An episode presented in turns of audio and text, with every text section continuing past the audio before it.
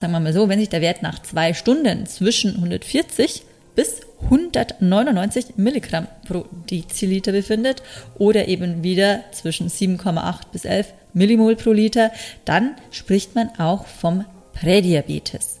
Nur weil du ein Prädiabetes hast, bedeutet es auf keinen Fall, dass du Diabetiker wirst. Hallo und herzlich willkommen bei Diabetes im Griff, deinem Podcast rund ums Thema Typ 2 Diabetes. Hier ist wieder Barbara Seidel und heute geht es um das Thema Prädiabetes. Was das eigentlich ist, ab wann man überhaupt von Prädiabetes spricht und ja, wie die Prognose so aussieht, also was sind die Folgen, muss es zwangsläufig in Typ 2 Diabetes enden und genau darum möchte ich heute ein bisschen mit dir quatschen. Ähm, du kannst sehr, sehr gerne direkt, falls dich das Thema betrifft, direkt den Podcast natürlich abonnieren, damit du da auch immer auf dem Laufenden bleibst und auch sehr gerne die Podcast-Folge weiterempfehlen, wenn du jemanden kennst, der schon mit erhöhten Blutzuckerwerten zu kämpfen hat. Weil, schon mal vorweg, jetzt ist der richtige Zeitpunkt, etwas zu verändern und etwas zu machen. So, äh, starten wir direkt ins Thema rein, bevor ich da lang rumrede. Und zwar, um es auf den Punkt zu bringen, von Prädiabetes spricht man dann, wenn die Blutzuckerwerte die Normalwerte übersteigen, aber die Werte noch nicht so hoch sind, dass sie in das typischen oder in den typischen Bereich von Typ 2 Diabetes reinfallen. Also man kann im Grunde sagen, bei Prädiabetes handelt es sich so um eine Art Zwischending. Also die Werte sind nicht mehr im Normbereich, aber noch zu niedrig, um einen Typ 2 Diabetes zu diagnostizieren. Und was uns auch schon häufig aufgefallen ist in der Zusammenarbeit mit unseren Kunden, dass tatsächlich einige Ärzte ähm, ein wenig erhöhte Blutzuckerwerte gar nicht wirklich so beachten. Also es ist ja noch nicht tragisch. Ähm, also hm, wird es nicht mal mit den Betroffenen kommunizieren. Und das ist sehr, sehr schade. Weil wenn du direkt schon darauf aufmerksam gemacht wer werden würdest, komischer Satz, aber wenn du direkt schon von deinem Arzt da in dem prädiabetischen Bereich die Info bekommst, hey, ähm, sie müssen was tun, sonst kann das tatsächlich in Typ 2 Diabetes enden, ähm, würden einige schon rechtzeitig das, das Ruder reißen und das Ganze wieder umkehren.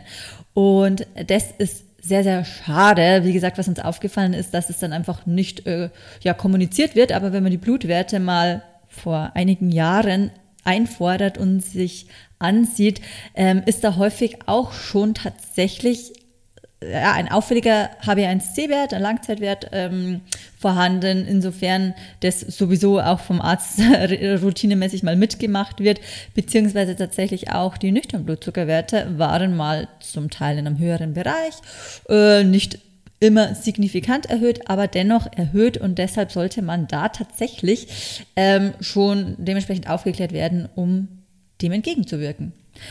Jetzt vielleicht direkt gleich mal für dich, damit du weißt, äh, von welchen Werten spreche ich denn überhaupt. Und zwar ähm, für Prädiabetes sind folgende Werte festgelegt. Zum einen der nüchtern Blutzuckerwert, der liegt zwischen 100 bis 100 25 Milligramm pro Deziliter. Oder auch ähm, zwischen 5,6 bis 6,9 Millimol pro Liter, je nachdem, mit welchen Messungen du ja, verfahrst, was dir da auch bekannt ist, wie du das handhabst. Und ähm, vielleicht auch nochmal ganz kurz gesagt, nüchtern Blutzuckerwert ist optimal, dass du zwölf Stunden lang nichts gegessen hast dann spricht man wirklich von einem nüchternen Wert. Minimal 10 Stunden, optimalerweise 12 Stunden. Nur, dass du die Werte dann auch richtig für dich ähm, ja, werten kannst, wenn du mal Schwankungen bei dir bemerken solltest. Dann auch noch ein weiteres Diagnosekriterium ist der ja, vielleicht kennst du den Glukosetoleranztest. Und zwar ist es ja auch so ein Zuckerwasser, das man bei der Diagnosestellung ähm, trinken muss. Sehr, sehr, sehr, sehr süß. Äh, und auch vielleicht einige kennen das, bei der Schwangerschaft wird es auch ähm, routinemäßig abgeklärt, ob ein Schwangerschaftsdiabetes vorliegt. Und dann muss man auch so dieses Zuckerwasser trinken, in ja, wenigen Minuten am besten trinken. Und dann wird der Wert eben nochmals nach einer Stunde und nach zwei Stunden gemessen. Und da jetzt auch der Wert sollte nach zwei Stunden oder wenn sich der Wert, sagen wir mal so, wenn sich der Wert nach zwei Stunden zwischen 140 bis 199 Milligramm pro Deziliter befindet oder eben wieder zwischen 7,8 bis 11 Millimol pro Liter, dann spricht man auch vom Prädiabetes. Optimalerweise sollte der 2-Stunden-Wert, hast du vielleicht ja auch schon mal gehört, sollte der 2-Stunden-Wert unter 140 Milligramm pro Deziliter liegen nach jeder Mahlzeit, die du gegessen hast. Kannst du ja auch mal schauen, dass du vielleicht so dein Tagesprofil ähm, überprüfst und schaust, okay, wo liegen denn meine Werte tatsächlich immer zwei Stunden nach jeder Mahlzeit? Wichtig natürlich, dass du dann keine Zwischensnacks hast, weil sonst ist der Wert ja auch wieder verfälscht und nicht aussagekräftig. Dann auch noch ähm, ein Kriterium, wann man vom Prädiabetes spricht, ist natürlich der HbA1c-Wert, also der Langzeitblutzuckerwert. Und da ist auch der in Anführungsstrichen Graubereich, wenn der zwischen 5,7 bis 6,4 Prozent liegt. Dann spricht man auch vom Prädiabetes. Und jetzt hat eben auch so dieses, ja, das Tückische an der ganzen Sache, dass äh, das meistens, also Prädiabetes, ähm, meistens durch Zufall entdeckt wird, weil die auffälligen, ja, also einfach durch Zufall durch mal eine routinemäßigen Untersuchung beim Arzt, weil die Symptome sind einfach sehr, sehr unspezifisch. Und was eben häufig der Fall ist, dass gerade bei Frauen, die zum Beispiel von eben einer Insulinresistenz, sprich Prädiabetes betroffen sind, die schieben es dann sehr häufig auf die Hormone oder auf den Zyklus und ja, leben einfach schon mehrere Jahre tatsächlich mit den Symptomen und eben mit den Beschwerden und finden sich damit ab und es ist schon das, ja, das neue Normal geworden, was sehr, sehr schade ist, weil es halt nicht sein müsste. Und was wären das jetzt für Symptome? Und jetzt wirst du gleich bemerken, dass es sehr, sehr unspezifisch tatsächlich ist und man nicht ganz klar sagen kann, äh, ja, okay, das ist das Symptom, das spricht jetzt dafür, dass ich mich im, ja, im gefährdeten Bereich befinde. Und zwar sind es so Symptome wie eben Heißhunger, erhöhtes Durstgefühl, vermehrtes Wasser lassen und jetzt auch wieder sehr unspezifisch, so, ja, so diese Leistungsfähigkeit, die nimmt ab du bist, bist müde, eigentlich schon direkt, wenn du morgens die Augen aufmachst, bis du wieder ins Bett gehst, kannst dich nur so mit Kaffee über, was, äh, über den Tag irgendwie von Kaffee zu Kaffee schleppen, damit du einigermaßen deinen, ja, deinen täglichen Aufgaben nachgehen kannst, bist antriebslos. Ähm, tatsächlich auch sehr, sehr häufig ist, sind so leichte depressive Episoden, also Stimmung ist im Grunde ständig auf dem ja, unterem Niveau, sehr leicht reizbar auch, mh, mm, keine, auch keine Lust, irgendwas zu unternehmen. Das sind so die typischen, ja, auch Symptome, die du spüren kannst und auch, was noch sehr, sehr entscheidend ist, dass du ähm, viel anfälliger für Krankheiten bist. Also wenn dir, wenn du häufiger im Jahr wirklich äh, mit Erkältung, mit Grippe etc. zu kämpfen hast, ähm, liegt es einfach daran, dass dein Immunsystem dadurch durch die erhöhten Werte geschwächt ist. Dein Immunsystem muss die ganze Zeit arbeiten, ankämpfen. Hohe Blutzuckerwerte sind natürlich auch Stress für den Körper. Und ja, deshalb da auch mal Augenmerk oder wirklich kritisch hinterfragen, bin ich vielleicht wirklich ja häufig von Erkältungen betroffen oder wenn ich mal erkältet bin, dann bekomme ich das einfach nicht mehr los.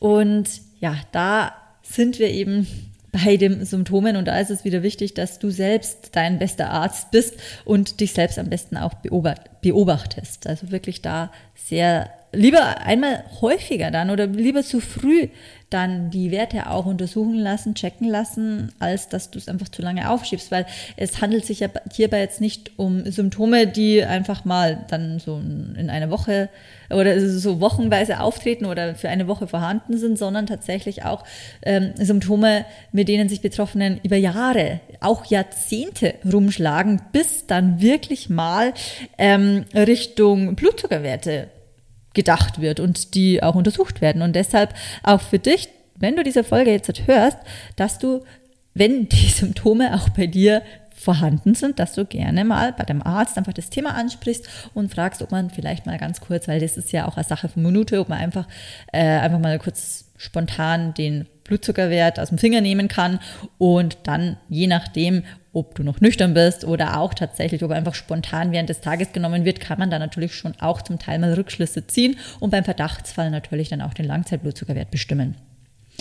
So, aber jetzt direkt vielleicht auch mal gute Nachrichten. Und zwar, erhöhte Blutzuckerwerte müssen nicht zwangsläufig zu einem Typ 2 Diabetes führen. Also ganz wichtige Message, nur weil du ein Prädiabetes hast, bedeutet es auf keinen Fall, dass du Diabetiker wirst. Also das ist ganz, ganz wichtig, dass du das verstehst. Weil äh, gerade wenn du dich in der Vorstufe von Typ 2 Diabetes befindest, also eben schon eine Insulinresistenz vorhanden ist, diese auch erkannt wurde, dann kannst du das Ganze auch wieder komplett umkehren. Also wirklich komplett umkehren, dass du auf den, ähm, ja, dass du anhand der Blutwerte nicht mehr in diesem Bereich auch reinfällst, auch nicht mehr in diese Risikogruppe reinfällst, einen Typ-2-Diabetes zu entwickeln und die Werte einfach wieder in den Normalbereich gehen. Und zwar ganz einfach nur mit den richtigen Ernährungs- und Bewegungsgewohnheiten. Also nicht irgendwelchen Superfoods oder irgendwelchen Shakekuren etc., sondern ganz normale Lebensmittel. Weil wenn du deinem Körper dann die Bausteine gibst, die er braucht, um gesund zu sein, dann regelt er das von selbst. Weil der Körper, der will natürlich gesund sein, weil was nützt es ihm, ähm, mit erhöhten Blutzuckerwerten rumzulaufen und dafür Stress zu haben? Tag ein, Tag aus, 24-7. Also das macht absolut keinen Sinn. Wir müssen unserem Körper nur die, das richtige Material geben und dann macht er das äh, Bestmöglichste und strebt natürlich Gesundheit an. Das ist ganz klar.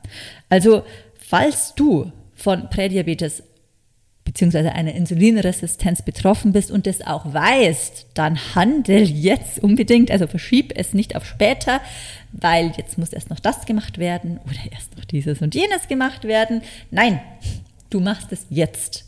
Es gibt keinen besseren Moment, als jetzt zu handeln, um es mal ganz klar zu sagen.